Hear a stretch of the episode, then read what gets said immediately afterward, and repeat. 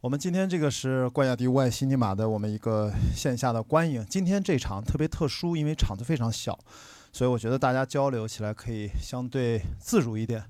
那今天请来的嘉宾呢，也是老朋友，其实是已经不止第一次来我们做这样的交流了，所以大家应该，哎呀，我给你摆近点啊，咱俩离得近点儿。来来，有请文化有限杨大一，请坐。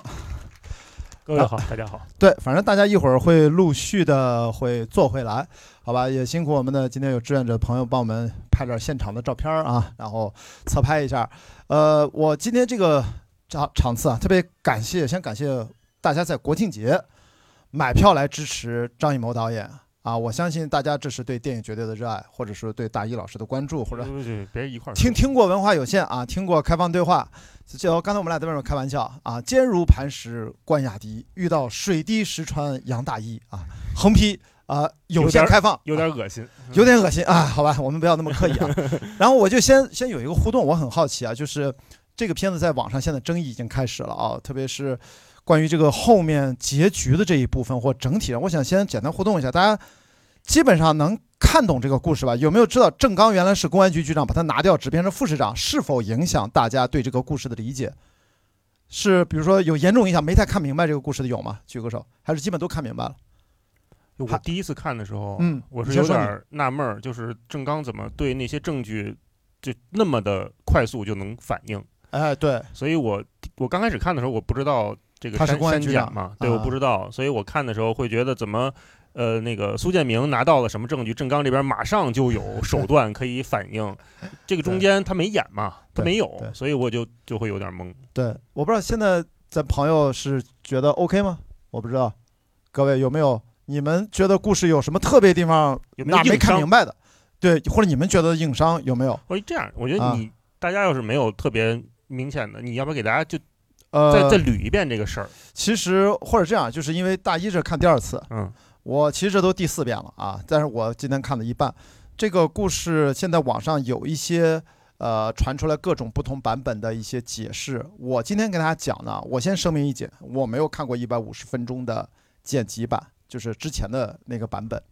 现在网上流行一个说法嘛，就是说这个这个片儿原来是一百五十七分钟的版本。然后呢，张艺谋导演工作室如果是招待重要的客人，因为这个片儿是一九年就拍好的，就就送审了。如果招待重要的客人，会邀请这个客人在他们工作室看一百五十七分钟的，就我们理解就是导演导演剪辑版吧。对，啊，那里面不管是关于重庆的表达，还是关于这个郑刚身份的还原，都是完整的。然后中间呢。大家我我看也有那个周冬雨的部分，大家有时候会笑场，就一般我们管这叫爱情的那块儿，对对，就是那块儿也是有对对周冬雨这个角色也是有大量的删删减的，因为就是我们有关部门认为警察这个身份不宜过于轻松和戏谑，所以就不太想让他开太多的玩笑，所以他有限的几个可以保留的，嗯，就看上去比较可爱的就是这个跟林佳音的互动留下了，反而会有一点点突兀，但是再剪这个人就没戏份了。对，就是他他的那个故事会比较单薄，所以现在网上不是流行这个说法嘛？就是如果是重要的客人啊，可以看到一百五十七分钟的版本，但是雅迪作为这个圈内人，目前也还没有看到，没有啊，所以这个事情呢，都成了一个梗。我跟张小北做那个节目那个截图，可能大家在微博上有人还不停在转。嗯，然后说到这事儿，其实这是我们在业内都知道的这样的一个段子，只是当时我们录节目的时候，我们就随口那么一说，没想到大家这么多人关注。好，那我一会儿在说这个话题之前啊，大家拿手机幺零零二，咱们面对面建个群啊，就今天的日子，我呢进入之后，一会儿咱要抽奖用，好吧？然后呃，我来补充一下啊，幺零零二，哎，好，有人进来了。好，是这样啊，我要跟大家先声明一件事情，就是我没有看过这个一百五十多分钟的版本。也就是意味着很多事情，网上朋友的一些推测，我不知道真假。但是有一件事情我比较确定，在我们今天的讨论里面，可能会反复 Q 到，就是我是看过二零一八年十二月份其中一稿，基本是定稿的剧本哦。所以今天很多从故事的完整性，以及陈宇作为编剧啊，跟易谋导演最近连续合作的编剧，他从文本上这是一个比较靠后的，应该是第五版。哦，那么跟这个故事几乎是，就是主体架构其实并没有改变啊，都是一一对应的。我们能够看到跟之呃现在这一版并且能推断出一百五十七分钟这一版它的差别在哪儿。所以接下来的我们今天的讨论啊，略有点分裂，就是我们刚看完一部电影，然后我们知道其实还有另外一个版本，但是我今天跟大家讨论只能拿着一个剧本。我看到的文本 来跟大家交流，来交叉印证。咱一起还有吗？回头发我也看看。这个是是以前因为好几年前看了，我是凭着印象去跟大家分享。所以今天这是一个悬疑片的一个架构类型。我们可能电影结束了，这个悬疑并没有结束。好，在开始今天的分享，我们大概啊，我会提醒着看着时间，我们在五点。之前我们我们俩最多聊个二十多分钟，给大家开个头。其实后面的时间想给到大家，这是我做这个线下活动的积极的意义，就是大家买票来看电影，对我来说不够。我希望听到大家各抒己见，你们关于这个电影的想法。但是呢，咱们我其实开场不说了吗？尽量简短，所以你们现在要有什么发言，打打副稿。一两分钟、两三分钟搞定是最好的，大家可以交流起来，好吧？大一老师就是咱俩没聊啊，你上看完片儿，他我在上海呢，他就先安排他在这个厅第一遍在这儿看的，看完了之后我们俩也没聊，咱先听听大一老师对这个电影，我别上来先讲一些先入为主的，我也很好奇你的看完这是二刷之后跟第一刷的印象有什么不同，或者你现在跟大家最想分享的关于这个电影本身的，跟大家聊一聊啊，嗯。嗯，我很好奇，我觉得这是一个特别张艺谋的电影。我不知道在座的朋友，第一，好多人说特别不张艺谋，你看你这个观点就截然不同。对我我我不知道在座的朋友第一次看张艺谋的片儿是哪一部啊？我有可能是英雄，有可能再早，比如说我是八零后，可能看过他早期的一些片儿。土地，这更那太早，就我不知道一会儿大家可以分享。但是我觉得张艺谋电影在他就是两英雄前期，就前张艺谋时前大片时代，张艺谋的电影是有一个非常明确的色彩性在里面的。嗯，不管是大红灯笼高高挂，还是菊豆，还是红高粱啊，红高粱，对，呃，它里面颜色，因为张艺谋是摄影师出身，所以所以他对色彩、对颜色，电影里面颜色的运用是非常的敏感和有开创性的。我觉得是这样。呃，在比如说大红呃大红灯笼高高挂里面那个点灯封灯的仪式，那是一个特别影史级别的。对于颜色的运用，原来那个电电影是根据苏童的文学的作品改编的，但是在原著里面，这个点灯和封灯的仪式并没有是苏童老师书写的对这个重点。但是张艺谋他在在导演去改编一个作品，他要呈上电影这个画面的时候，他会把他觉得适合的元素拿出来。那那个灯其实就是权力的象征，一个非常阴暗的冷色的大宅子里面有一个红红灯笼陆续的挂在一起，那其实就是。谁谁有谁有权利，谁被宠幸了，谁今天晚上那个内房点灯嘛？《甄嬛传》里面翻牌子嘛，不是一码事儿吗？对，但是但是灯的那个色彩冲击是只有电影才能，而且它有那个声音，那个后期是噗，对，还有他那个吹灯熄灯的那个声音也是。吹灯的老爷爷，然后其中有一段，为什么？充一个背景，吹吹灯那老爷爷是我电影学院本科管理系同班同学曹欢的亲爷爷。然后我们经常那时候他爷爷还活着的时候，像北影院，我去他们家跟他爷爷聊天，还经常就聊他吹灯。他说那声不是他的，后期配的。我说是啊，是，那不是你的声，我们知道是一个大竹管子，然后伸到那个灯很高的灯笼里面，然后下面人拿着那个竹管子，噗一下吹，然后那个顶上那灯啪才灭。它是有一个特别好玩的一个设计在里面，所以色彩。然后其中为什么？因为那个大红灯那个里边那那个燕儿那个丫鬟，我不知道大家有没有印象，那个丫鬟私自点灯是犯了大忌的，就是因为这个权利不是你的。不是因为你在里面点了个灯笼有问题，而是你不能点那个已经被这些主人们扔掉的破旧、他贴的补丁的那些红灯笼。你在里面点，你是犯罪。对，这个权利是不允许下放的。所以那个灯是一个特别明确的意象。然后，比如再到菊豆，也是大家可能看张艺谋电影非常绕不开的一个作品。那个染房，那个他们那个主人家是开染染开染房的，嗯，红色的大布，然后黄色的大布，基本就在那个里面就。然后其中有一段非常著名的那个情欲戏，就是李保田和巩俐两个人第一次私会的时候，他踢掉了那个支着柱子的那个叉儿，然后那个红色的布就会一直唰唰唰往下掉，然后坠到那个红色的水缸里面。其实也是非常明确的这种欲望的投射。那那里面的颜色，那里面的布，那里面布的下坠冲到水里面的那个状态，它其实就是情欲的释放，在在解决那一代人性压抑的表达。那。我觉得到了这一步，当然后面还有很多的颜色的运用，都可以拿出来单单独做一条线来看。大片时代了，对大片时代，如果年往后，对，因为大片时代，我觉得张艺谋他走的是另外一条路，他他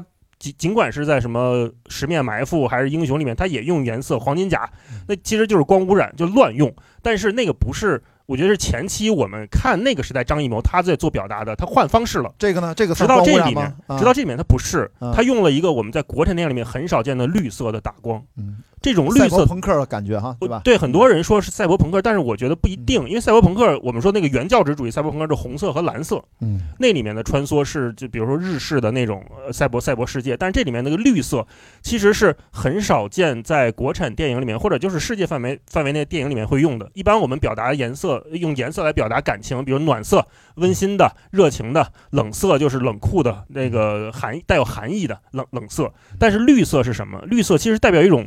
就是在这里面，这种暗绿色，它就像一个毒素一样在蔓延。我们看过很多绿色的，呃，不是很多一些绿色的电影，比如说我不知道有没有看过那个恐怖片，呃，《电锯惊魂》，有没有朋友看过？第一部是吧？呃，它不管不是第一部，它一到九部，啊一系列九部，第十部马上要出了嗯，一到九部里面，它完就是这种色彩风格，大一老师好这口，明白了对啊，一到九全看过暗色的、绿的、阴暗的，让人感觉到不安的。大家如果是看过《电锯惊魂》都知道。那还有比如说《绝命毒师》，《绝命毒师》的一些 cut，包括《绝命毒师》的片头那个元素周期表出来的时候，那个绿色烟雾起来，其实跟这个是一个意思，告诉的就是在暗示观众说这是一个。像苔藓、像病毒一样在蔓延的这么一个氛围，给人又是极其压抑和不安的感觉。嗯，这种，我觉得张艺谋回到这种颜色的运用，是让我看起来很欣慰的。就是我觉得哦，又是原来那个张艺谋。当然，我们说这个类型，我们可以另说。比如说，这个现在是一个犯罪或者说是黑帮片，我们如果是看不看陈道明那道那那那那个补拍的那条线以犯罪后，悬疑吧，对剧情片，啊我们我们看的其实是一个黑吃黑的一个过程。我觉得在这里面，我看的最爽的就是黎志田和郑刚这个这他们两个人的对手戏。那这个如果是一个黑吃黑的权谋片的话，那前一部那这个这个顺序我有点乱哈，一会儿雅迪来说。嗯比如说呃《满江红》也是今年的片儿，看的是一个像剧本杀一样的一个类型，哎然后像《悬崖之上》是一个谍战片，像《风声》一样的一个类型。那张艺谋在这几年，我们都看到，就他作为一个七十多岁的导演，快八十今年七十三了吧？嗯七七十七十多岁一个导演，他在不断的尝试新类型，在挑战自我，然后又在新的这种类型片里面加入了不太好掌控的元素。其实这个绿色很难用的，就是你一旦打不好，人就像像鬼一样惨绿惨绿的。对我，因为它绿为主。为什么说大家网友会说赛博朋克？嗯因为的确我们也在大荧幕看过《赛博朋克2049》，这是引进了，它很多视觉它有些相似性。赛博朋克最重要的关键词是什么？是 high tech low life，就是嗯高科技，对但是生活品质很差劲。所以这里面它选择实拍城市是重重庆。庆本身重庆它就有一种立体的、科幻的、迷幻的这种感受。张艺谋把他最擅长的色彩的运用，五彩斑斓，但是注意片名是什么？刚才开玩笑是“坚如磐石”，但英文片名叫《Under the Light》，就嗯，灯下黑，对，就是在什么光彩艳丽的背后的这些肮脏的、可怕的、犯罪的，就是最人心最恐怖的东西。对，Under the light，嗯。所以他其实用这个五彩斑斓、迷幻般，它是一种有点儿，他知道大家会往那个科幻类型上去引，但是他直指的是人心的某种真实。嗯。我觉，得这是我觉得导演在做这种反差。对，因为现在我们看到很多，不管是影视、呃电影还是电视剧，你只要选在重庆，大家就会觉得特别赛博朋克，因为重庆的霓虹灯它有它有它的特点啊，这是一个。然后我觉得这为什么说特别张艺谋，就依然张艺嗯。谋，就一方面是他这个颜色的运用，让我看到了两千就是英那个英雄时代前面的张艺谋的状态，然后现在他因为要继继续在尝试不同的类型片嘛，所以这又是一个这近十年，就是零八奥运后张艺谋时代他在做的不同的尝试。每一个作品，每一个电影，它都像一个我们说小品，不是贬低它，它是一个就是非常紧密的一个东西。嗯，他就想把这一类东西我玩透。对，呃我也在看很多张艺谋的纪录片，他很在意的是说这事儿以前有没有人做过，如果没有人做过，我们来做一个不一样的。像那个呃《满江红》，他当时最大的野心就是想拍一个一镜到底，但这件事情最后我看你怎么剪。这审查，我觉得审查先不同意，这没法审，你不能给我剪一剪接不上。呃，他他最后黄的，因为他本身他是说一个花絮，我不知道大家知不知道，就比如说当时当时他说拍《满江红》大概拍二十天就够了。嗯，前十天是演员和摄制组在这里做彩排，后十天我们每天拍一遍，最后留下来一遍作为《满江红》的正片来放。但是后来他发现有一个巨大的问题是什么？就是拍长镜头的哎，这个东西，你没法给演员这个近距离的推，这个节奏会有问题。他对做咱们看过《满江红》，很多朋友都知道那个音乐，韩红做那个是韩红做那个音乐吧？剧本儿啊，应该是呃，反正那音乐我还忘了那个音乐，然后那里面的鼓点的节奏，然后里面人的表演，他那个节奏感卡的非常强，他对他他有点那个秦腔的那个那个劲儿，呃，它叫另外一个，叫哦另外一个，我这我忘了。呃一个反正一个戏曲形式吧。那个音乐我还挺喜欢。剧本是一个强情节、快节奏，所以跟他想设想的长镜头一镜到底，这个是有违背和冲突的。对，这个节奏匹配不上。比如说，大家肯定在影院看过《一九一七》，对对不对？这个鸟人，呃，鸟人，对，反正这些都是嗯假长、假长镜头啊，因为嗯它中间要接。其实如果是真的比较硬核的，其实《俄罗斯方舟》是一个很神奇的纪录片，对吧？在一个嗯宫殿里面这么一直拍，所以这是他的一个在叫张艺谋去大，他自己认为他去大师嗯，后。的一个创作时代，所以我觉得帮着大家，因为咱这个没想到啊，这大一老师关心的是本体，因为他要聊什么，我们开放对话是没有对过词儿的啊。但那我就顺着要补充一下，我们刚才提到张艺谋的导演，我们最耳熟能详的第五代的代表人物，他的主要的创作阶段，刚才 Q 了八九十年代，啊、包括一条秋菊打官司，就那个年代。但是我们就从他这个题材，他刚才讲的是类型，我们从这个时代的题材背景，这是个现代都市片，对吧？这个现代题材，上一次拍现代题材都什么时候了？记没记得？安红，我想你，你记得吗？有话好好说有话好好说。嗯，那但是是一个特别牛逼的电影，特别神奇的一个电影，也就是说，张艺谋导演好久没有拍当下的都市了。对吧哦？再往前倒，大家有一部就很不熟悉了。对不起啊，我年纪大，我是真的别是猎杀美洲豹吧？哎，代号美洲豹，哎，看来还是哥肯定没看过。葛优演的，对哎，所以是说这那也算，但那个电影呢，其实就它比较早期，不具有那么代表性。所以张艺谋导演他其实拍城市不是很多，哦，但是他之所以在，呃比如说你刚才说，呃，有话好好说，他嗯并没有真正关注他最，呃，熟悉的关相关的母题，就是权力。嗯啊，这个没有办法，他是那代人，他跟我爸几乎同岁，他嗯关系他他他是那个新中国往后那一整套的这个叙事，他全经历了，所以他又回到这部再拍这次都市的时候，他拍的是权力。我觉得“黑帮”这两个字儿是把这个片子说小了，他说的一定是整个权谋人心。嗯就我们我们一会儿再去说这个，我刚才说的 一共三个版本啊，剧本。是呃一百五十多分钟和大家看到的公映版，那么换一个角度来，再换一个了解张艺谋，就我刚才说去大师时代，嗯。他拍完了《归来》之后，下一步拍的是《影》。嗯。从《影》之后，他进入到了一个非常奇怪的双片时代，就是他每次创作是以两个片子为一个思考单元。我们来捋一下他的创作顺序。《影》之后，他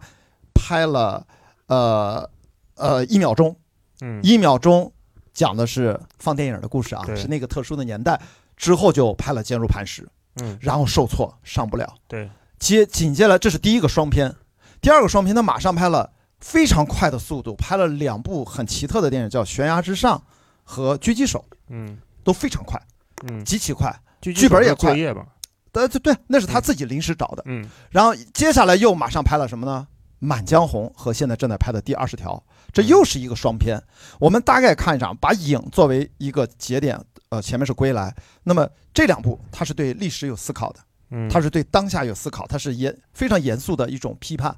然后到后来发现受挫了之后，用了小品式的、快节奏的、非常高类型化的、高概念的《悬崖之上》，我觉得拍的甚至有点游戏感，它不嗯追求真实性了啊，然后就拍了一个两个完整的小品，然后到了后面双片，他发现又转转变了，转向了喜剧，第二十条也是很强烈的喜剧的玛丽元素大家可以期待一下。没想到《满江红》这突然让他这个双片进入到了一个七十岁上下、七十多的一个中国最重要的一个电影的代表性人物的导演，居然时隔了二十年，再一次跟年轻的观众又重新站到了一起。嗯，这个票房大家都知道啊，骂的简直了，也四十多亿，对不对？对，这个是全球历史上极为罕见，没有几个人能做到，在七十多岁还能够赢得本土市场，几乎是 number one。因为四十多亿，咱五十亿以上就没几个啊，所以嗯几乎他就是最大众的本土年轻观众是接纳了张艺谋。对这个是很神奇的。所以第二十条我也比较期待，很好奇他在这个双片结构里面，他会把喜剧怎么来进行表达。所以我们看的顺序可不是，是《满江红》才看到了，之后才看到了《坚如磐石》。对所以帮大家前面第一个角度是从色彩我们梳理了一下，第二呢，我们导演是从他整体的现代题材跟大家建立这样一个大的时间点，第三个我们是从他归来和影之后有一个双片的一个创作的，我不知道这个节奏它怎么形成的，就是他思考问题，他的那段的他的创作的那喷薄，他是。哎，马上换了一个方向，两篇哎换一个方向，我这是我大概个人的一个非常不准确的总结，嗯，好吧，这就是，然后到这儿了，接下来大家应该在春节可能就看到第二十条，哦，是这么一个感觉，嗯，听上去，老爷子感觉有一种时不我待，年纪也不小了，知道可能也不知道还能拍几部了，就感觉他的创作的旺盛力是在加速度，啊，这是在加速度，就他的精力，他的。这种各种的创意，所以我就呼应一下，呃，大一刚才讲的，他为什么他要拍那些别人没拍过的？他现在拍电影不再是奔着我要成为大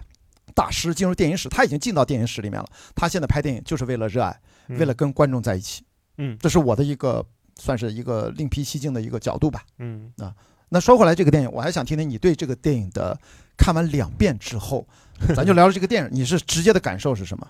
我觉得第二遍倒没什么必要看。啊，我我觉得，我觉得这个片儿 第一遍就够了，是吧？对，第一遍他给我的冲击，因为你不知道我接下来讲的话，你就马上觉得想想看第三遍。嗯，好好好，对我我我这几个角色，我看的时候，我觉得，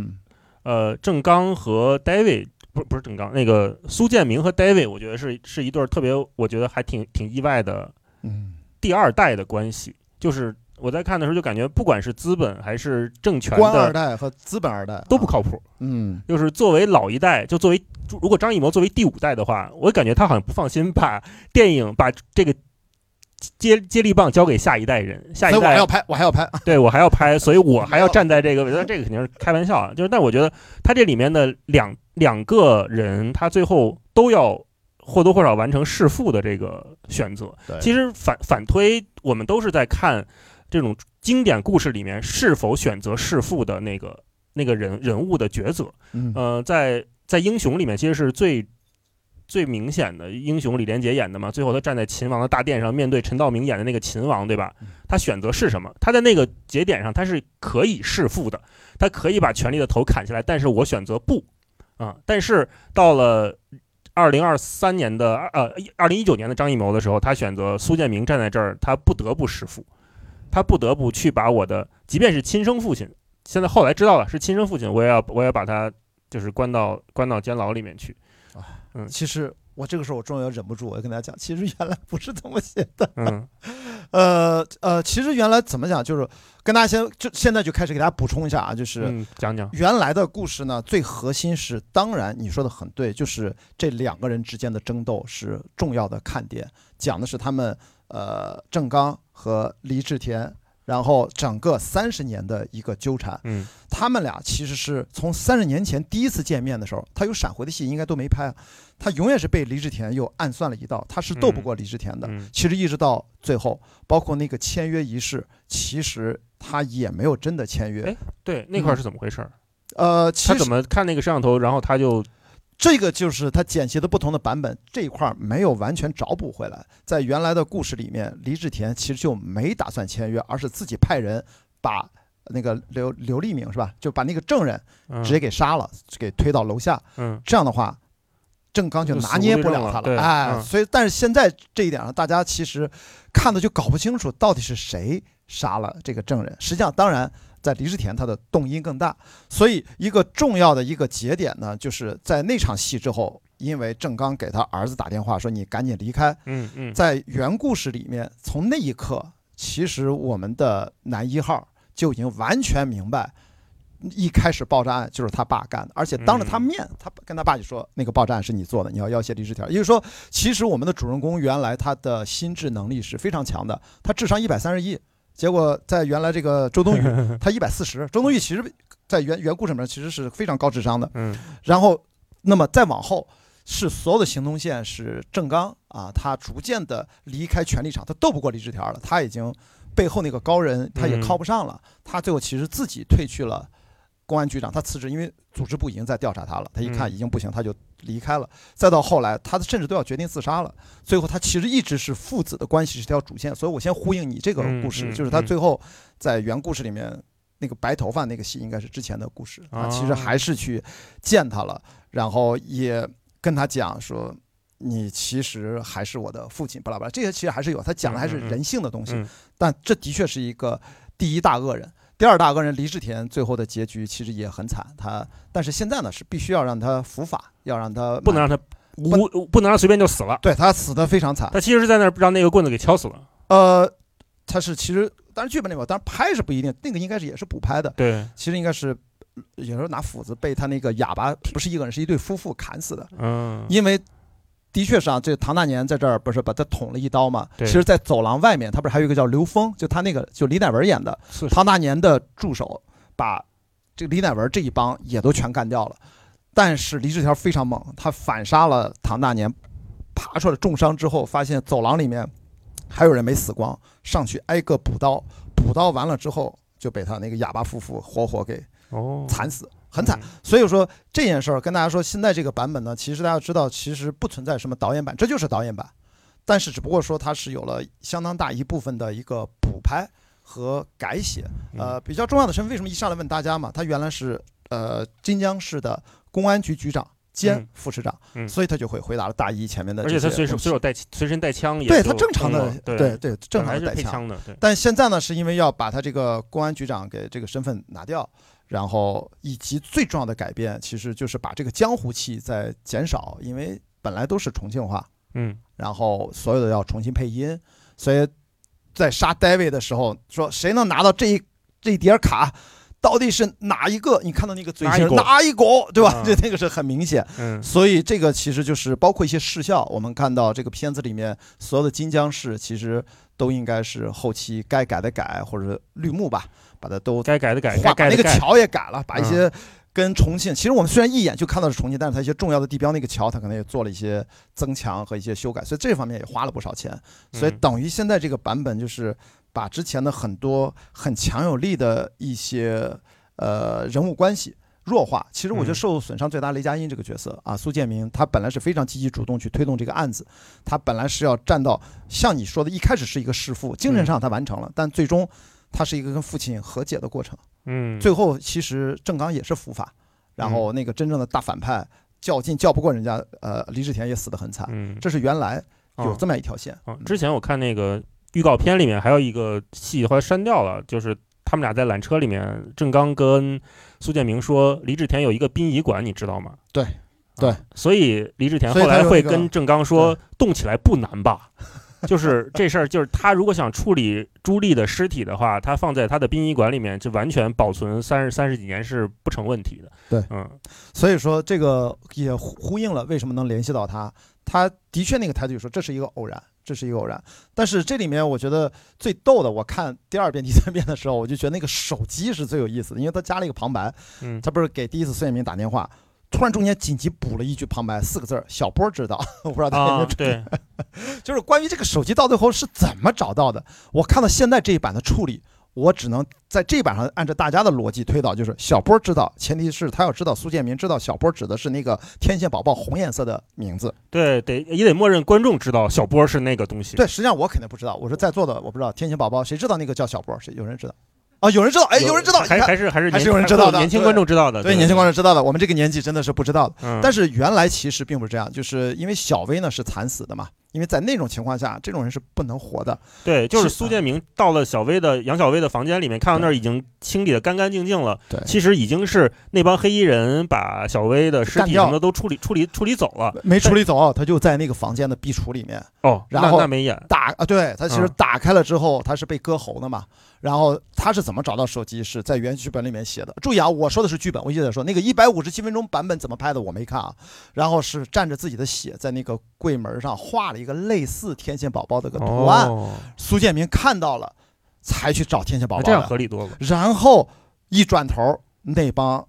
杀手又回来了，然后哦他就逃。哦哦，这里面删了很多动作戏，然后所以逃逃到周冬雨对逃到，所以说周冬雨问他，哎，你怎么不去局里面？废话，他他妈是逃亡来的。逃到这儿了。局里面因为有坏人，啊这里面局里面最终的坏人原剧他爸本里面不是的，大家都想不到，这是我觉得这个删改是有寓意的，是孙克阳，呃是叫孙克阳，就那个年轻小胖子，啊，你们都不知道了。这个是因为年轻小胖他们一开始都怀疑是刘波，要知道在原剧本确实那小胖子戏份有点没必要。但是现在就把他彻底改了。哦我觉得这个神改，我站到这个角度，我觉得他是不能让年轻的人从这么年轻就是坏人吧，这么年轻就就是要被腐化是需要时间的。所以我我猜就是下一代这个就不能是反面角色，所以现在就完全，你看他最后补拍那场戏也是吧啊，赶紧去救人，你看那个样他已经是啊好人了。对对对，其实他之前他一直是这边的间谍，哦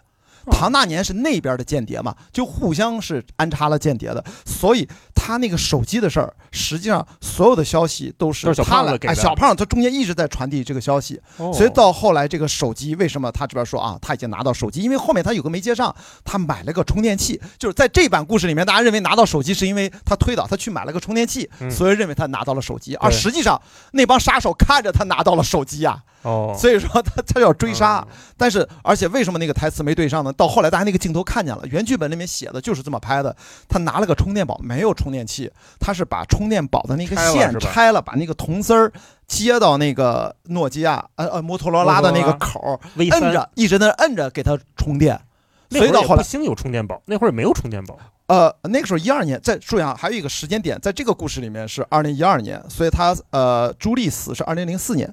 呃，在原剧本是二零一八年的故事，说朱莉死是二零零八年，这个我觉得时间的修改也是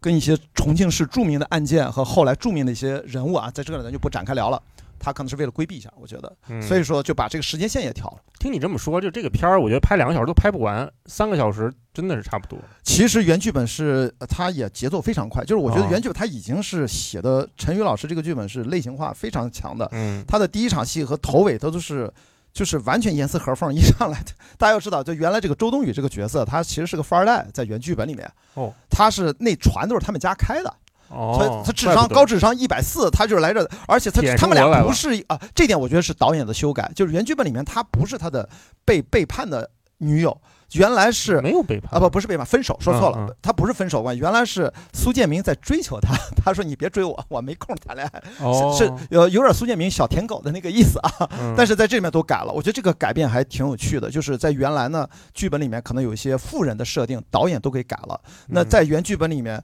他就后来去了，哎呦，你住你们家啊？说他一下班我要去看店啊，他说他开酒店了，你们家不是富豪吗？就说这船看上去也不像是富豪，说啊这样的船我们家有一百三十多条，哦 说我妈是小三儿，他们都在上海，他也不带我哦说我不想跟他们那样生活，我要当警察，就原来是有这样的一个设定。那么我相信这是导演的修改，嗯在原剧本有他的一个说法，还有另外一个重要的修改，就那个叫什么立名刘刘立，就那个证人刘明利。对，嗯刘明利呢，其实他现在感觉是一个他的婚外情，他那个孩子应该是他的一个私生子、私生女吧。然后其实后来就呃改成现在这个样，之前他是个富商，呃，他是就是标准的，他是跑到澳门，然后从澳门知道他要把他调回来，嗯在安检口抓他，围捕。结果呢，他从机场那个那个那个安全带跑出去，然后苏呃苏建明继续追，然后突然被这个摆渡车撞撞残，哦撞成这样进去的。嗯，所以，但是现在我觉得导演这种改也蛮好的，这种改就是我觉问题不大。他有一种嗯悲悯，就是你看嗯刘明就就是就是刘明利这种，他就是一个棋子，他也很惨，嗯他是被人要挟，巴拉巴拉这些。你看，包括对这个呃周冬雨这个角色的修改，嗯也基本上去除了这些。我觉得嗯这些都是导演很好的一些嗯一些正常的创作，是在剧本基础上嗯。我说这个修改应该都是一百五十七分钟，理论上就是现在这个设定了。嗯哦，你说一个我我我看到第二遍的时候，我看到的细节，就是他那个他们家那个呃说士农工商，送你四个字嘛，士农工商哇，那块儿英文字幕翻译的是 you businessman，对，就是你就是个商生意人而已。别忘了你的身份，其实翻译过来就是这个意思。对，但是这块儿我觉得可能只有就中国观众能看懂“士农工商”这四个字放在这儿的意思。这一老爷子的资源到底是什么？对这一点，我觉得是我很惊讶的，就是是跟原剧本不是这样。原在这一版里面，大家是不是能得出一个结论，就是叫何秀丽是吧？嗯，她其实是背后是非常狠的一个人，他的台词是说让他消失。嗯让他消失。最后你看，他这个结尾呼应的是，他要是故意杀人罪，那故意杀人罪怎么来的？他肯定是吧？嗯，他反正是他是幕后下指令的那个人才判的故意杀。但原剧本里面其实何秀丽这个角色没有那么狠，哦最后他也没有伏法，他就是一个默默在他是个赘婿嘛，这郑刚其实对吧，在整个结构里面他是个赘婿，对吧？他是这种凤凰男，然后嗯找了一个权力这样的一个结合的家庭，然后在原故事里面，何秀丽没有那么狠，原台词说的也不是消失，也是说你让他给我离开。嗯，但是在这里面，我是觉得这应该是导演，其实我是觉得他想更埋一个引线，哎，就埋一个引线，他们真正这个政治斗争，这样让他们这个铁三角的关系。就是让他这个人物更黑化一些。你看他那个表情，最后我觉得陈冲老师这个表演就我太震撼了。一个侧后方拍，离开了之后，人走开了，那个机位不变，然后一转身，那个眉毛一拧，然后一扭头，那个眼泪啪一滴，右眼滴到鼻子尖上，然后镜头再过了两秒钟，左眼那个眼泪啪就滴下来了。我天哪，那个精确表达那么复杂，就他那个恨，你知道吗？就是当年这个情人，我看到网友读解说是何秀丽当年杀死了朱莉，朱莉，但我觉得不见得，至少是。嗯呃，我不知道一百五十七分钟是不是能展现出直接是他动手，这个我不知道啊。但是就目前来看，这是有这种可能，因为嗯他在这儿都这么狠。原剧本里面绝对不是何秀丽杀的，原剧本里面就是他们两个，呃，大老黑，呃，就郑刚嗯也啊，原剧本里面是因为他这个儿子亲生儿子，他过继过来之后，然后长到了十岁，然后这个叫呃什么，他他妈妈朱莉啊，朱莉一直老要求探视，就是放不下，到后来他太爱儿子了，他要拿着证据去举报，嗯才把他灭口的。嗯所以说他这里面台词呼应了一下，你当时抱回来的时候，我是不情愿的，不啦不啦不啦这些。嗯，但原剧本是点名的，说是，呃，何秀丽这个角色是不能生育的，所以他也就认同能抱。但这里面这些东西都都删掉了啊细节。还有嗯郑刚和杨小薇之间的那个哦，那个很奇怪，感情是有点奇怪的，就是呃，我理解啊，我啊我理解就他有点变态了。就是郑刚因为喜欢朱莉，他跟朱莉生了苏建明嘛，对吧？对但是因为朱莉的死让他久久不能释怀，所以找了一个苏丽的替身，是他的外甥女外甥女儿他去他去照顾杨小薇。但是在原剧本和原来那个拍出来的版本里面，这两个版本其实明确他们俩是情人关系的，是有床上的镜头的。那个台词说：“你今天晚上真的不留下来了吗？”就是所以说，呃，这是有点变态。对，就是就是他，因为就觉得他们俩长太像了嘛，就是杨小薇跟朱莉长太像了，所以他就找了杨小薇做情人，其实是来弥补他对朱莉的那个那个情感，对吧？呃因，为杨小薇在给他做饭那场戏里面，就是穿着不像是见长辈会穿的样子。因为在地铁里面是有互相捏手的，这个可能是拿掉了。哦然后在那个还有一场戏回来，就是两人是好像应该是拍了，是在床上说话。哦，原剧本里面有台词，就是这样说：“你今天晚上真的呃还要走吗？就是怎么就不留下了，巴拉巴拉。”张国立老师的上一次床戏可能还是一声叹息呢。嚯，这都记得，那可是我买票进电影院看过五遍的电影，大家看过那个吗？真的啊真的，一声叹息，大家看一看。那个你演的很好。我觉得每个男人都要看，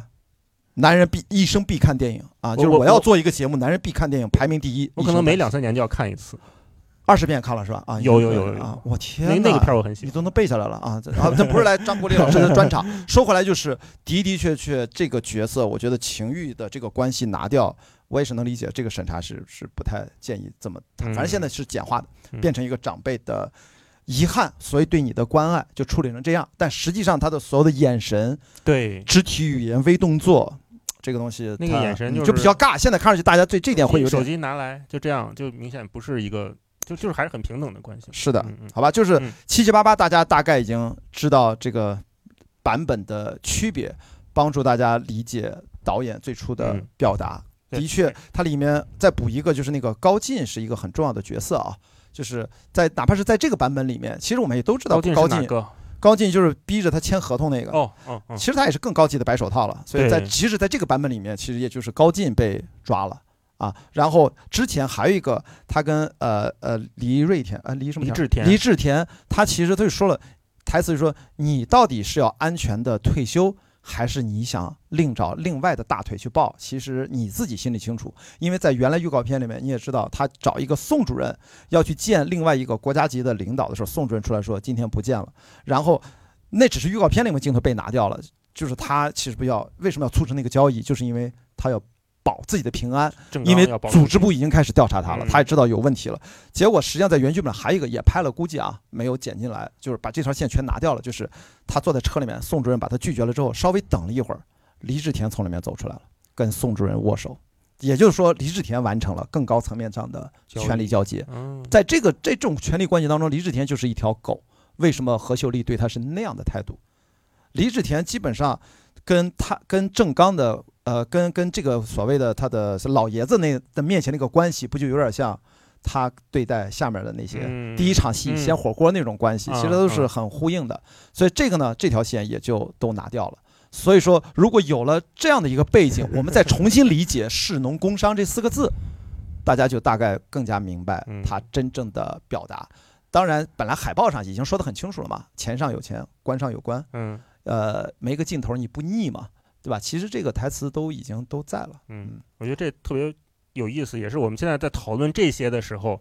就真的是中国特色观影。就是我们得靠观众和大家内部人员的一起的讨论共创，才能理解这部电影最本真想表达的意图。是的，我们无法在某个电影节上看到这个片儿的完整版，也不可能在某一天 DVD 里面看到了发布了导演剪辑版。完全不。我们接近这部电影真相的唯一的方式，可能就是我们。几个人坐在这儿一起聊一聊，然后大家说：“哎哎，你知道哪儿吗？哎，我知道那个那那说的那，然后那一个预告片有那么一镜头，哎，咱咱咱凑吧凑吧，就凑成了这么一个就似是而非的电影。哎，似是而非。但尽管如此，这已经是我们目前能在院线上看到的还不错的电影了。哇，我觉得就这种题材，这种题材只有张艺谋能拍了吧？我现在不知道这个还有谁，所以他拍现在都市题材敢去直面。这些权力结构，他为什么不拍都市题材？你得这么想。哎呀，他过不去那坎儿。因为当年大家知道，曾经中国一度，哎，这个你熟？文学是不是有一个专门写官场小说叫周梅森？还叫，就是是官场小说，在中国当时啊。二号首长嘛，那就类似那一系这个我就不熟啊，因为大一对文学肯定比我熟悉。这曾经是大家最爱街头巷议、茶余饭后看的，也是爽文小说。十年前吧，差不多是差不多。我妈巨爱看那个二号首长什么的，看的七八本好像特别厚。对，现在都没了。就是在那一代人里面，就看这样的故事，简直熟的不能再熟了。其实这没有那么大的禁忌啊，在座的各位可能觉得好像是我们今天是不是说的有点敏感？其实没有，这是大家。日常其实聊的最多的这些就是这样的一些八卦，所以我觉得感谢，呃，张艺谋导演从拍《归来》的时候，我就特别感，我写了好几篇文章，我就觉得，只有张艺谋导演在拍文革题材的电影的时候，对他而言是现实主义题材。嗯，当我们以后的电影人再过两代，就变成了叫年代戏。我们现在说这一代电影人、影视剧创作者拍年代戏，指的是民国戏，你知道吧？嗯，那是因为的的确确。民国的时候人现在都不在了呀，但是我们现在这一波创作者其实真的亲历过那个年代，还如果能够反思呀去创作，这是他几乎是最后一代了。再往后拍也能拍也没问题。其实你看那个叫呃我们的呃王小帅导演《地久天长》，嗯，对吧？包括他讲的是那个年代，一直到我们的九十年代，就是我经历了，我就我还是经历，我爸妈都是下岗嘛，就九九九九几年下岗，那也是现实主义。但是再往后。大家这种是靠找资料、靠脑补、靠脑补去真的去创作了。他像张艺谋这里面的表达，我相信都是他很多亲身的生活的第一手的观察和这种表达。你看，你看，归来他用的是严歌苓的小说嘛，《陆犯焉识》去拍的。那其实就讲的是文革对一个人的迫害，就是你人性没了之后，你的记忆你就消失掉了，你无法在最亲爱的面人面前认出彼此。是这个，然后在一秒钟里面，就是他们张译和呃刘浩存两个人在那个影院里面被一帮痞子流氓绑在椅子上给我看《英雄儿女》，这就是当年就张艺谋的表达是这样的。然后那再到再到现在这个坚如磐石，他去挑战了一个明知不可能被挑战的东西，呃，也是张国立好像就刚入组看到这个剧本的时候，就在跟张艺谋说：“你别拍这个，因为拒绝他的是陈道明。”嗯，陈道明后来又被请回来了。这个督导组这条线全都是重新补拍的，所以大家看到一用光，不光是我们观众或者爱好者们去聊这些事情，就是你看啊，电影圈内部演员更明白什么能拍，什么不能拍，什么拍了之后要压很多年才有可能跟观众们见面。所以张艺谋当时就跟这个导演说：“你就别拍。”所以张艺谋现在 call back 一下，就说为什么就是请大家看，就张艺谋导他没有什么，他当时就觉得这个电影就上不了了，所以他倒没想别，他觉得自己拍的还行。至少那一版还行，他就是觉得我上不了，那听起来也不错，听起来很想看，好吧？这个我我也不敢说我能看到，的确有一小部分是看过的，可以吧？我们七七八八已经把这个背景啊。就给大家交代了，然后大家不管对这个电影有什么样的，你们其实社交媒体你们想随随便发言，我其实就给了我是真实的看过剧本，给大家补充一些这样的故事的一个背景信息，帮助大家了解一个创作者在中国他已经是 number one 了啊，就是这个 number one 指的是他综合的人生阅历和所有的取得的世界级的成就和艺术上的成就而言，他。这个年纪有这个勇气拍这样电影，让我让我从从业者的角度，我真的是佩服。钦佩啊，也有点心疼啊，好吧，就是咱俩就这一趴好好聊到这儿，好吧，咱们就随便举个手吧，大家想表达任何的观点，如果你们说出圈了，我会及时打断你和拦住你的啊，我还这方面还是比较职业的，咱们注意发言的尺度和边界。我刚才打了个样，好吧，刚才打了个样。来，请讲。您好，您就坐着说吧，没事，要不然站着太紧张。坐着吧，坐着。哎，坐着舒适。啊啊，注意时间啊。啊，好，那我直接说问题了。然后就是我，我其实是有两个困惑，想跟两位老师就是沟通，还有咱们在场的大家。一个就是说，嗯，我我对这部电影，其实它里面的这个权力的这种，就就就这种权谋的这种诠释，我觉得它相对来说可能是比较弱化的。刚才听了两位老师的解释之后，我觉得可能是因为删减的原因，所以我们看到的细节不是特别多。但是是我我的一个感觉是，我觉得他整体上，其实他，呃，在这讲权谋的，就是把这权谋比较弱化的时候，其实他突出了一个，呃，人性的东西，就是他围绕了很多人性的点。刚才两位老师也谈到一些，嗯，然后你像还有一个就是说，他那个表哥，就他他刚开始的时候说他表哥怎么怎么欺负他，然后他表哥都是笑着的嘛，就是忍着，但是到最后他倒下的时候，他是他倒。表哥狠狠的就想把他置于死地，我觉得这些东西都挺蛮有味道的。而且陈冲老师的那句“士农工商”，我觉得说的非常的高级。然后刚才两位老师也有分享，我觉得这些东西可能更有味道，可能在这部里里更强化了。那其实我我我有一个就是困惑就来了，就是说它其实是讲一个权谋的电影，但是它铺设了很多人性的东西，尤其是他结尾的时候，结尾的时候就是两个重要的核心的罪犯，那他儿子跟他的爸爸。见面的时候，儿子是很不知道跟他父亲讲什么。虽然见了他父亲，那另外一个女儿其实他没有，应该是没有见。如果以我的意思，他没有见，他只是在憧憬，说他的女儿领着他的女儿来看他，那只是一个憧憬的温馨的一幕。然后这个其实我看完之后我是有落泪的，我我我我不知道为什么我会被冲击到，所以我我有这样一个困惑，就是说，就是张艺谋导演他在拍这部片子的时候，他是。有意讲权力与人性和人的情感的这种冲突，他是想作为一个主线来表达呢，还是说？一种就是怎么凑巧的，它不，它不是一个精心设计的。我有这样一个困惑，因为他对人性的东西，还有最后这个结尾，我觉得呈现的太有点突出，所以我不知道这是不是他的一个内心原本的一个设想，这是我的一个疑问。还有一个疑问就是，我觉得这里面有一种悖论，有一种伦理的悖论，就是在这个权谋的呃这个架构的设计里，啊，他一个是说他的这个儿子，也就苏建明，他。他的母亲，他的亲生母亲是实际上是被他的父亲杀的。我觉得这是一个悖论，就是他这个儿子要怎样面对这样的一个父亲。然后还有一个，就是刚才杨老师说的，他这个弑父，他这个过其实他是有这样一种感觉在的，对吧？不管说他是是不是警察的身份在。另外一个点呢，就是还有一个就是说，啊，就是那个，就是，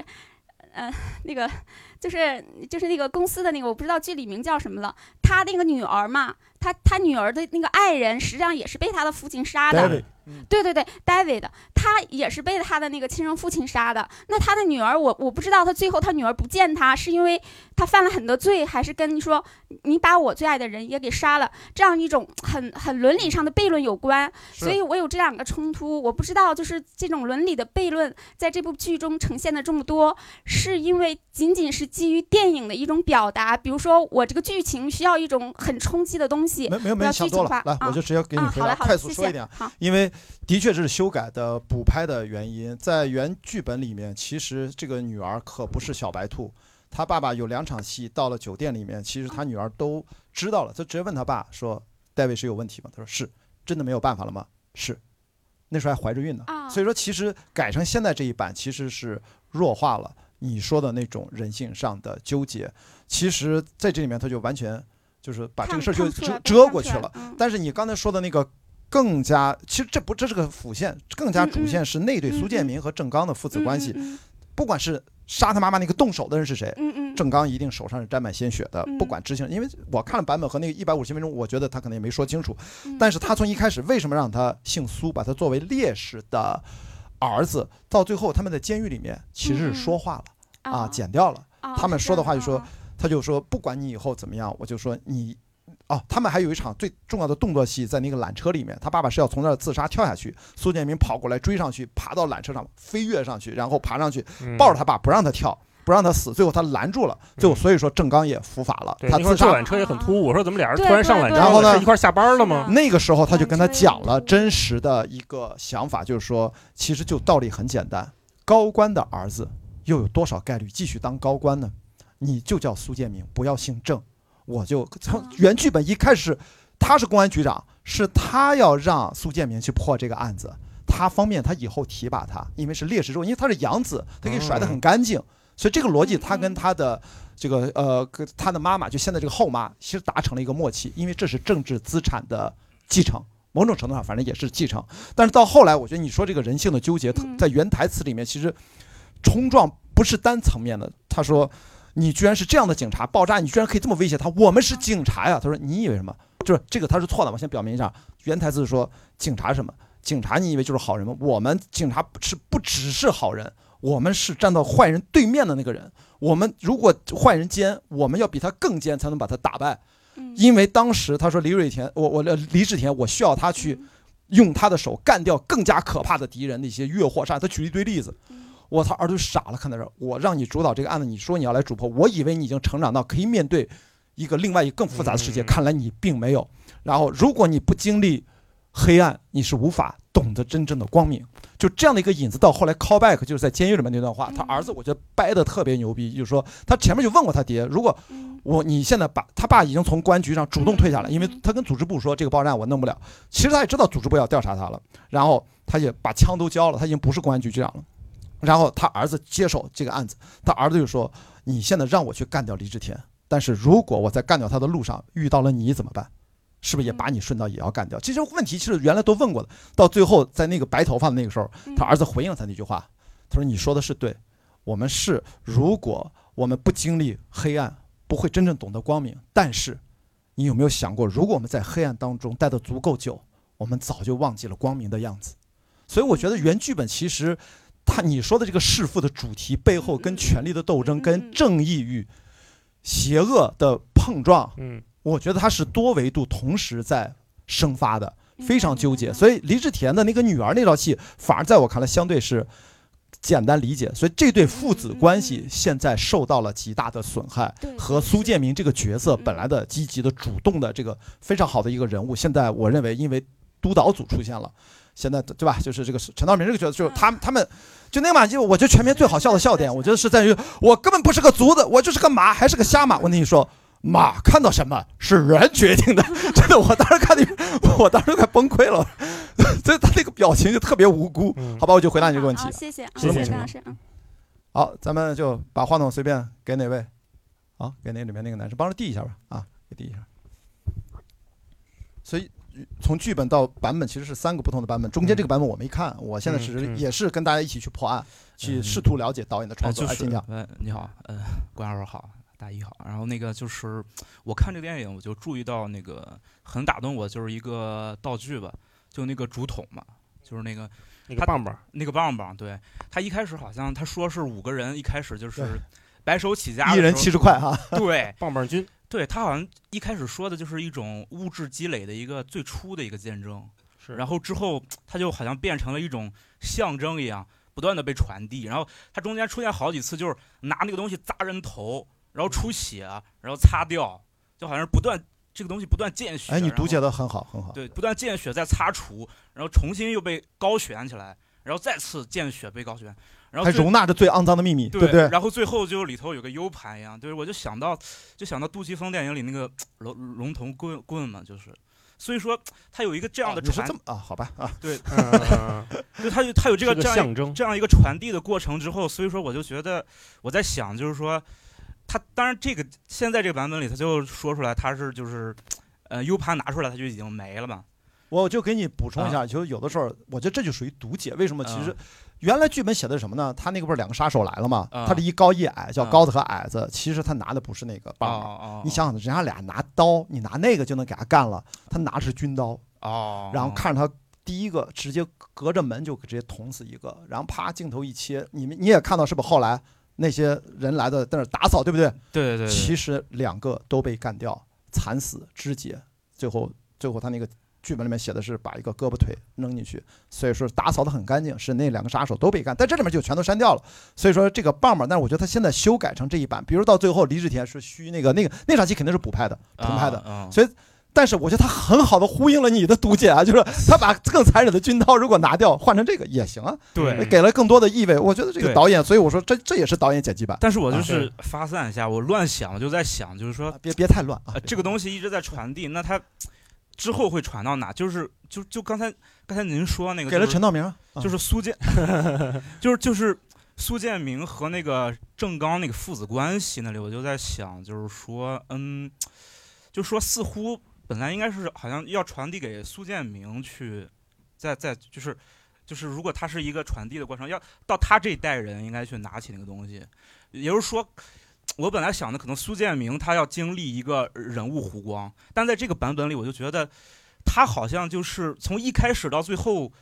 一开始就很坚定，最后依然很坚定。所以当他问出那个问题的时候，我就不太相信，就是说你这么选择，你你那个你为什么要这么选择？我就不知道他为什么要这么选择。对我觉得他一开始就很正义了呀，最后还是很正义啊。所以我说嘛，这个戏现在这么改，真的受伤最多的不是郑刚，不是李治田。为什么大家都那么喜欢李治田，对吧？于和伟的演技，对啊，其实原来咱们主人公也很好的，但是现在不就是他要重拍嘛？嗯大家能看到，就是发腮的，就是补拍的，瘦瘦的那个 就是之前的。你记得就是那谁被撞死，他不是站在那儿，他穿一身黑还侧面，你看这谁可瘦了，对吧？不是瘦，就后来怎么就有点发腮，你知道吗？好，大概这个背景。行，对啊，对，我大概就好，这些谢谢，谢谢咱们举个手，好，给这个女生来，把话筒给前面这个，啊，好，诗文接一下那个话筒哦对我刚刚接到他的讲的那个最后的证据啊，就是把 U 盘放在那个桶里，呃，因为呃可能是职业的关系吧，因为感觉。呃，咱们现在的这种现实中的这种政治斗争，可能没有那么容易获得最后的一个全盘的证据，但是嗯发现所有的这种片子里的所有的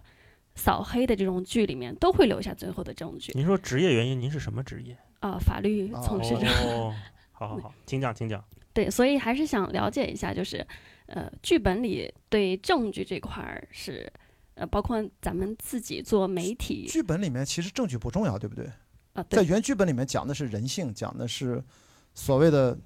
这这一对权力的联盟彼此制衡了三十年，最后崩盘的这样的一个历史背景。他最后讲的是时代，我觉得讲的，然后才是穿杂的是人性，讲的是父子，对吧？所以说。他原来他其实也不是那么关心这个案件本身，我觉得就是从这个故事角度，从创作者角度，嗯它毕竟他不是一个案件题材的那样的一个戏，比如说他不是 JFK，比如说刺杀肯尼迪法庭戏，要把证据、把案件所有的，对吧？他不是那种类型，所以我是觉得可能就还好。现在这个证据 U 盘这事儿，其实我觉得反而是因为要要提修改意见嘛，就是让要符合我们最后你看为了什么几篇字幕嘛，这个是我们的一个态度啊，官方一个态度，这个它是要配合这个，要不然它后面它怎么定论啊，对吧？它怎么去判啊？所以我觉得是这么来理解，呃这个就是没办法，这个要该妥协的妥协，这种就那么讲，嗯。嗯，对，所以其实，呃，不管是原著或者是那个呃剧本里面，对证据其实并没有会那么去突出，呃，我觉得再回想一下，可能最大最重要的证据是那个手机是这个动作的主线，嗯，呃，其他的像这个 U 盘这个在原剧本里面，或者说之前那个版本里面，我觉得应该可能不是那么重要，嗯，因为那个点就不存在啊，你要陈道明就不存在，陈道明整个就不在这个故事里面，上一个版本里面，所以他就没不涉及到那个你这个问题的那个证据，嗯，它也不是叙事的重点，在原来啊。嗯，好，来给那个女生啊，谢谢，给帮忙递一下。这位女士刚才听得特别认真，一直在哦，是吧？哦，对对对，认真的听大家分享。啊你好谢谢谢谢啊、大家好，大家讲的都很好，然后解读的也很好，就是我就不过过多的解读了，但是我确实有一个迷惑。就是我看完这部电影，我最大的迷惑就是周冬雨为什么一定要惨死呀？为什么一定要死的那么惨？对他以前没死，在原剧本里面他没死。对，对，然后我甚至在想，就是如果是雷佳音老师的角色和周冬雨的角色兑换的话，如果是周冬雨来演雷雷佳音的这个角色，我甚至我会更期待看这样的一个表现。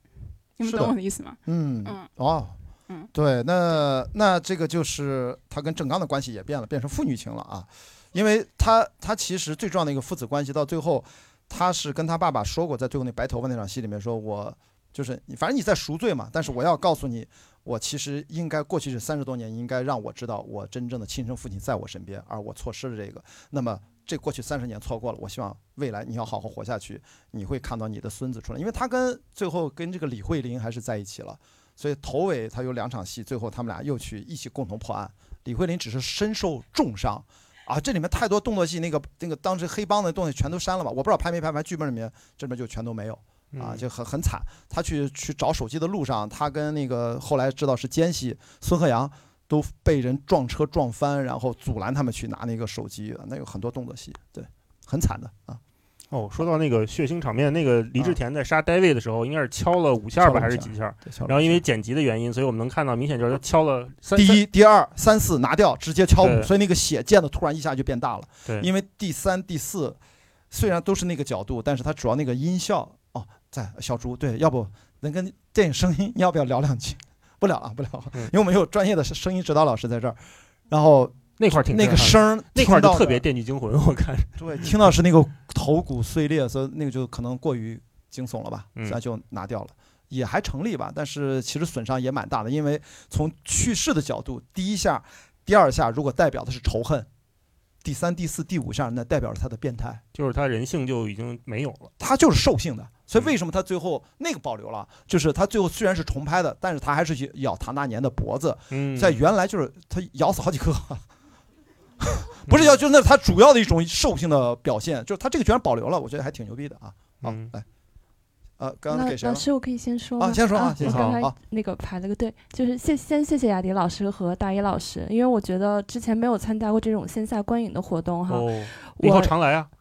哦，对，我就想说以后常来，因为我跟我的伙伴也是做播客的，所以就正好趁着场。你们叫什么播客？快推广一下。朝阳朝阳公园人，谢谢。好，大家小宇宙可以关注一下朝阳，因为我们这是个播客圈层的活动，所以说对对对对，所以我特别开心，特别特别开心，特别开心。就是我我有一个点在于说，我之前以为我看电影看懂了，但是这一次你们给我讲完了之后说，哇哦，我只是看过了。嗯嗯呃，在这个电影比较特殊了，所以我一上来第一个问题，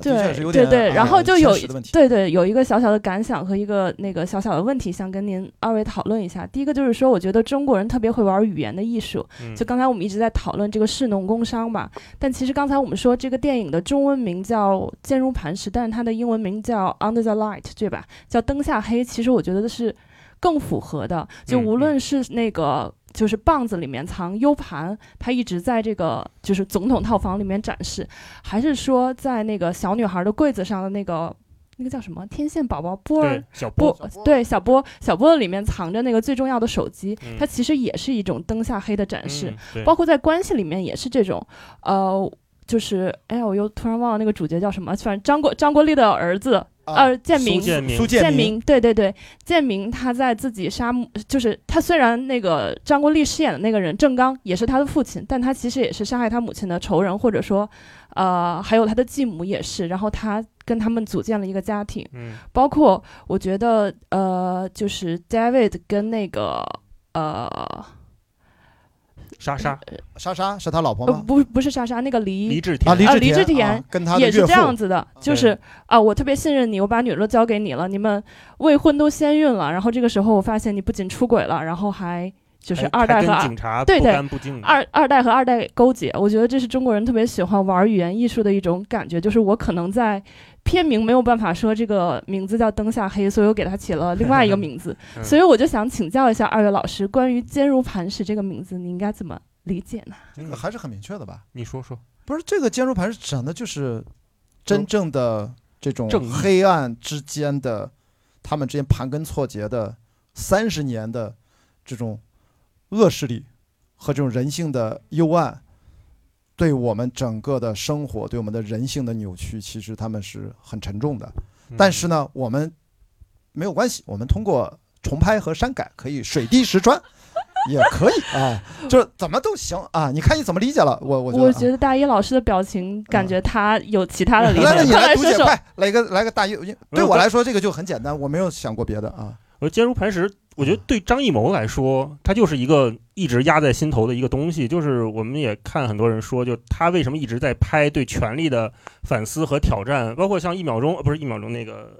呃，鸿门宴，呃不，呃，满江红满江红，满江红里面为什么最后雷佳音演那个秦桧，他要借替身之口全军复送满江红？就是我要说，但是我说不出来，可是我还是要说。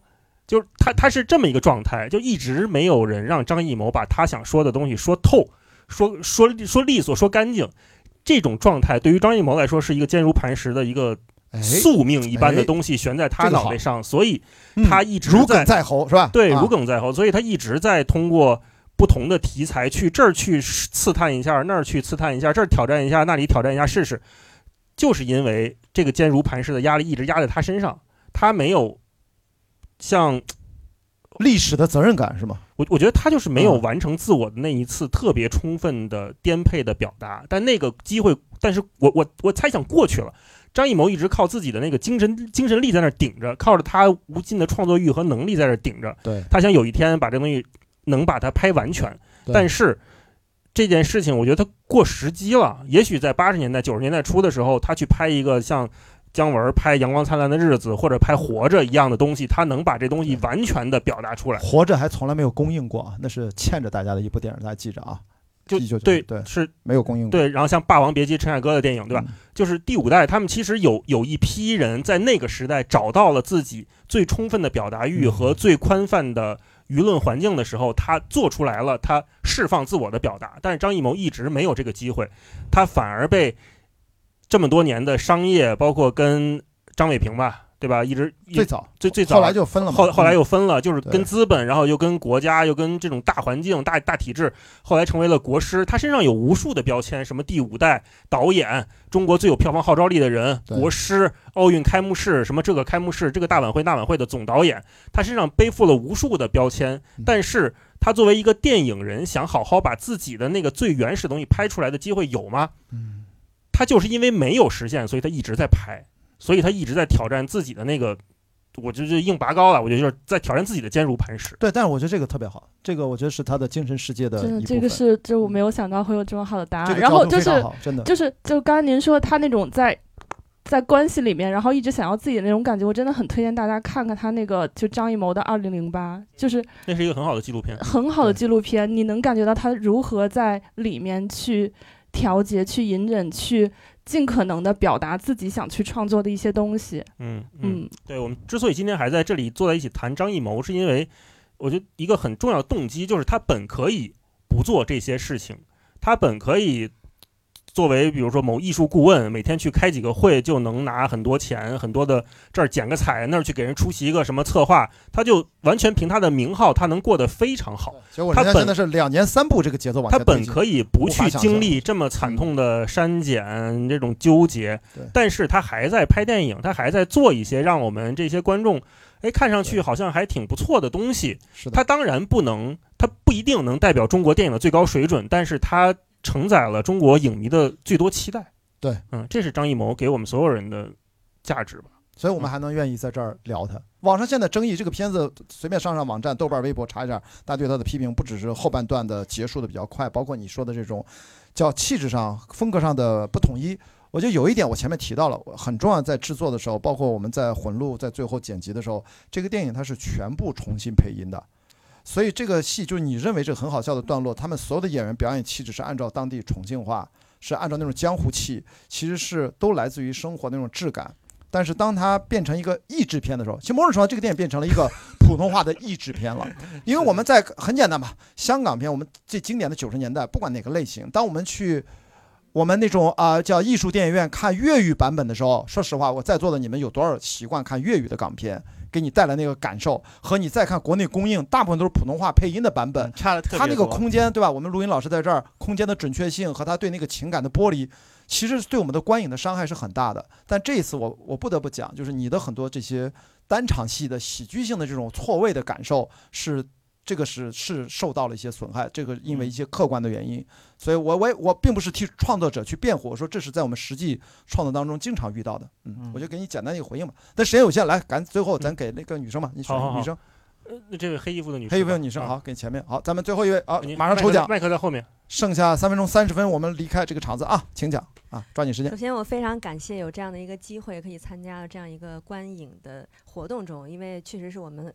这么多观众一起在把这个影片给它补足吧，像一个拼图一样。就这样的一个活动，让我们不仅是看过了电影，也稍稍的看懂了一些电影。我有两个感受和大家分享一下，就是第一个，我感觉二代和一代的区别是什么？这个一代们，他们都是非常自律和自控的。可以看到，比如有个细节，就是那个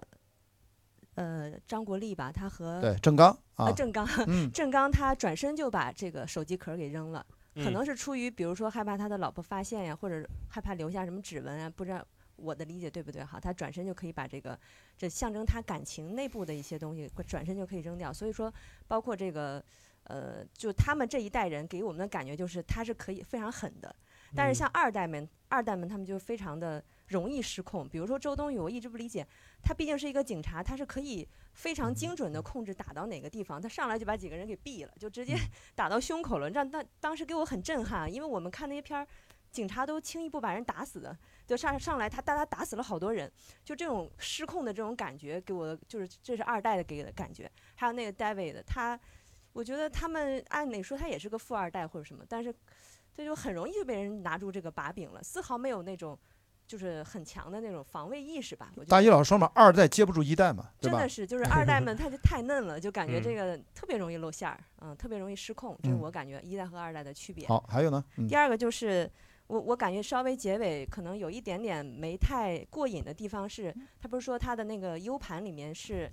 呃，你确定要打开吗？如果你要打开，里面不只有不只有这么一些东西，还有很多东西。但最后片尾字幕的时候，它显示的是这个进去了，那个伏法了，对，嗯没有更深的、更高层的，或者说嗯更更有那么哪怕两句话。嗯，展开它来回应一下，它的 U 盘里面还有一些更深层次的东西，我觉得可能少这么一点儿，让我感觉那个潘多拉的魔盒打开了，但是又没让我们展现。万一拍进入盘十二呢？那好，最后感谢在座的每一位观众，谢谢大家谢谢大家相遇，感谢文化有限的杨大一，哎，最后也感谢张艺谋导演给我们带来这样的一言难尽的优秀电影。